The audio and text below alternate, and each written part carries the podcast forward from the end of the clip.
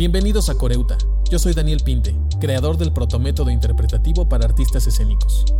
En este podcast hago coro de las ideas que mueven a la sociedad de nuestros días, dando lectura a publicaciones diversas que se encuentran en la web.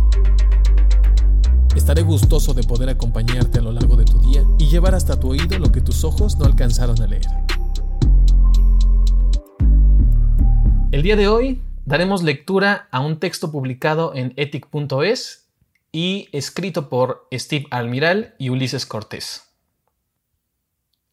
Mi yo digital, lo bueno, lo malo y lo imprevisible. La desorbitada actividad digital nos lleva a fusionarnos cada vez más con la tecnología que utilizamos a diario. Reconocimiento facial, huellas dactilares. ¿Cuáles serán las consecuencias de transportar nuestra identidad hacia lo informatizado? ¿No sería fantástico olvidarse de una vez por todas de las contraseñas? En cierta forma, ya está ocurriendo. Cuando nos identificamos con un smartphone o a través de la banca online, no necesitamos ninguna clave. Simplemente miramos a la pantalla y accedemos. Nuestra identidad digital es nuestro rostro, nosotros mismos. Las identidades digitales permiten que las personas se identifiquen de manera segura, fácil y rápida al realizar, por ejemplo, una compra o comenzar un nuevo trabajo sin el tiempo, el esfuerzo y el gasto que implica el uso de un documento físico. Sin embargo, hay otras identidades digitales menos reguladas, quizás de forma natural menos regulables, que las personas crean con su huella digital, compuesta por todas y cada una de las interacciones que llevamos a cabo a diario con el mundo online.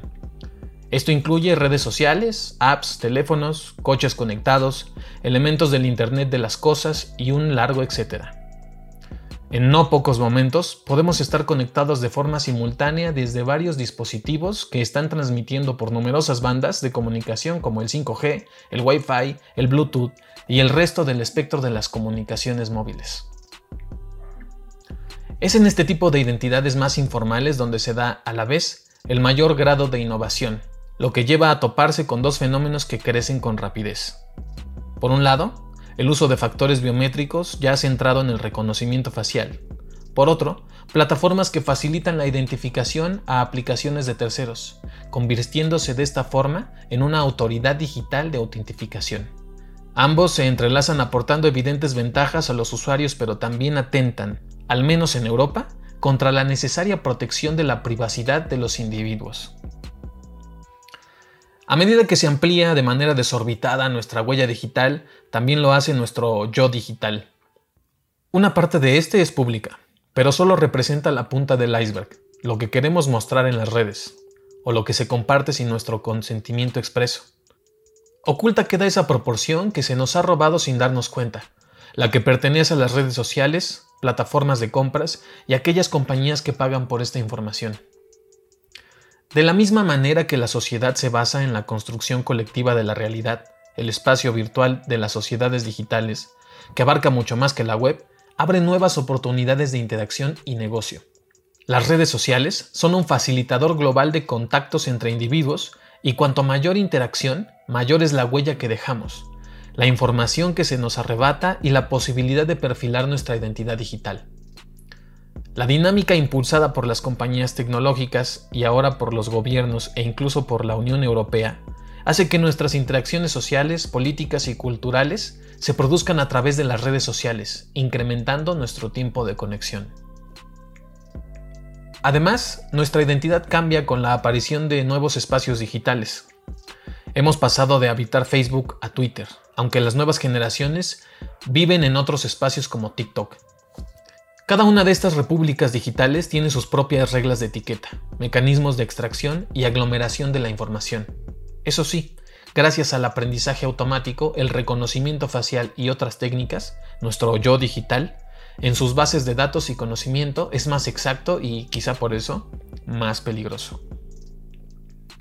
Este conocimiento casi íntimo produce una mutación en la forma en la que percibimos la realidad con algoritmos que guíen, ellos aseguran, facilitar nuestra navegación en el mundo digital, produciéndose así un cierto mecanismo de control social.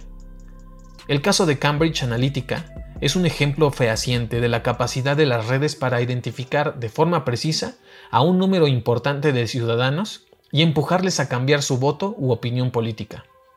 Nuestra identidad digital, usada como combustible para la inteligencia artificial, ocupa un lugar preponderante en el control, en el sometimiento y en la normalización de las subjetividades. Podemos entrever lo inevitable. La tecnología más fácil de usar, aquella que penetra en nuestro tejido social con más facilidad, aquella que, en definitiva, nos hace la vida más cómoda, acaba por imponerse. En este caso, se evidencia que no pasará mucho tiempo hasta que veamos cómo la identificación facial se impone en nuestros smartphones, ordenadores y probablemente, como ocurre ya en China, en estaciones de tren, aeropuertos y espacios públicos. ¿Cuáles serán las consecuencias? Es tiempo de cuestionar los sistemas de relación entre humanos y máquinas y el control de las máquinas sobre los humanos. Debido a las nuevas tecnologías, pasamos cada vez más parte de nuestra vida conectados a distintas redes y el yo digital amenaza con enseñarnos el rostro de nuestro Dorian Gray personalizado. Steve Admiral es profesor de Operaciones, Innovación y Data Science en SAID. Ulises Cortés es catedrático de Inteligencia Artificial en la Universidad Politécnica de Cataluña. Bueno, y esto fue todo por el podcast de hoy. Me dio mucho gusto estar con ustedes. Si quieres apoyar la continuidad de este proyecto, lo puedes hacer a través de Patreon. Búsqueme por allá y sígueme en mis redes sociales. Nos vemos pronto.